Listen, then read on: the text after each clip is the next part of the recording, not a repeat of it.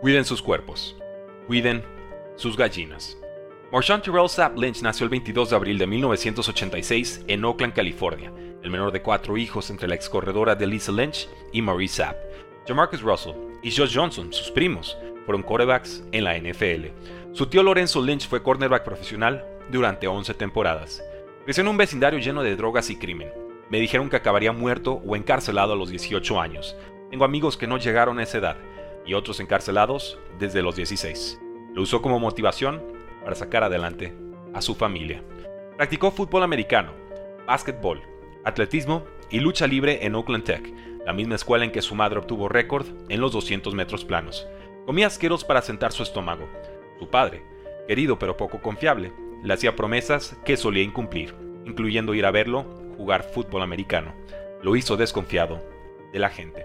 La adicción a las drogas de su padre lo llevó al divorcio y arresto por venta de marihuana, posesión de parafernalia de narcóticos, robo y allanamiento de morada. Fue encarcelado por 24 años. Elisa Lynch lo crió como madre soltera. Enojado con la situación de su padre, renunció al apellido que analizó esa ira en su estilo de juego. Llevó al equipo de básquet hasta semifinales estatales, enfrentándose a su amigo Ryan Coogler, futuro director de la trilogía de Creed, Black Panther y Space Jam 2. Corrió los 100 metros planos en 10.94 segundos, registró 1.94 metros en salto de altura y 6.38 metros en salto de longitud. En 2003 logró más de 1.700 yardas y 23 touchdowns en solo 8 juegos, además de 375 yardas y 10 touchdowns en dos juegos de postemporada. Fue nombrado jugador del año en la Bahía Este de San Francisco. Brilló como corredor, quarterback, receptor, linebacker y defensivo profundo.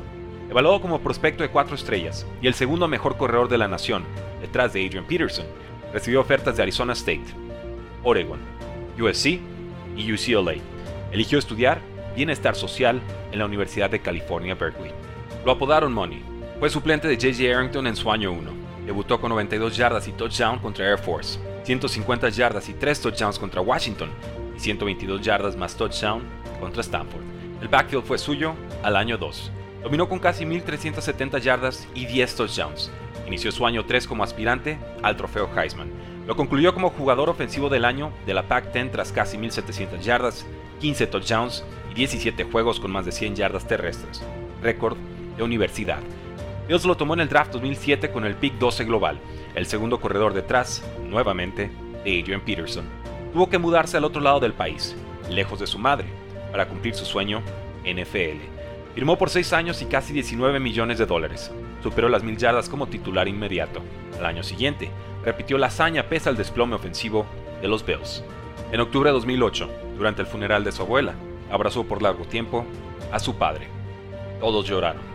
Tres meses después, Maurice regresó a prisión. En 2009, Marchand se declaró culpable por portar armas. Fue suspendido tres juegos. Aprendió de su error. A su regreso, Fred Jackson lo desplazó con 1062 yardas. Aunque recuperó su rol en 2010, fue cambiado a Seahawks por una cuarta y quinta ronda del draft. Agradeció estar más cerca de su madre. Revivió su carrera contra Saints en ronda de comodines. Su anotación de 67 yardas, rompiendo nueve tacleadas, provocó actividad sísmica por la celebración en las gradas. Fue bautizada como Bisquake. En 2011, superó las 1.200 yardas y anotó en 11 partidos consecutivos. Firmó extensión por 4 años y 31 millones de dólares.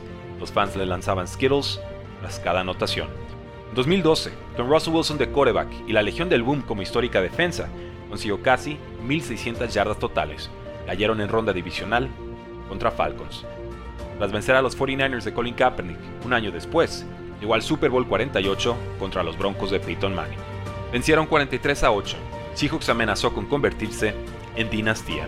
Se enfrentó a los Patriots de Tom Brady en el Super Bowl 49. Sumó 24 carreos, 133 yardas y touchdown. Fue tacleado por el linebacker Donta Hightower en la yarda 1. Quedaban segundos de juego. Podían correr. Eligieron pasar. El novato Malcolm Butler interceptó el balón. El vestidor de Seahawks se fracturó.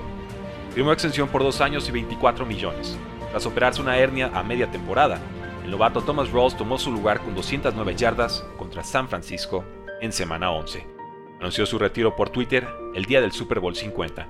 Dos años después, en 2017, regresó para jugar con los Oakland Raiders. Quería inspirar a los niños de su ciudad antes de que el equipo se mudara a Las Vegas.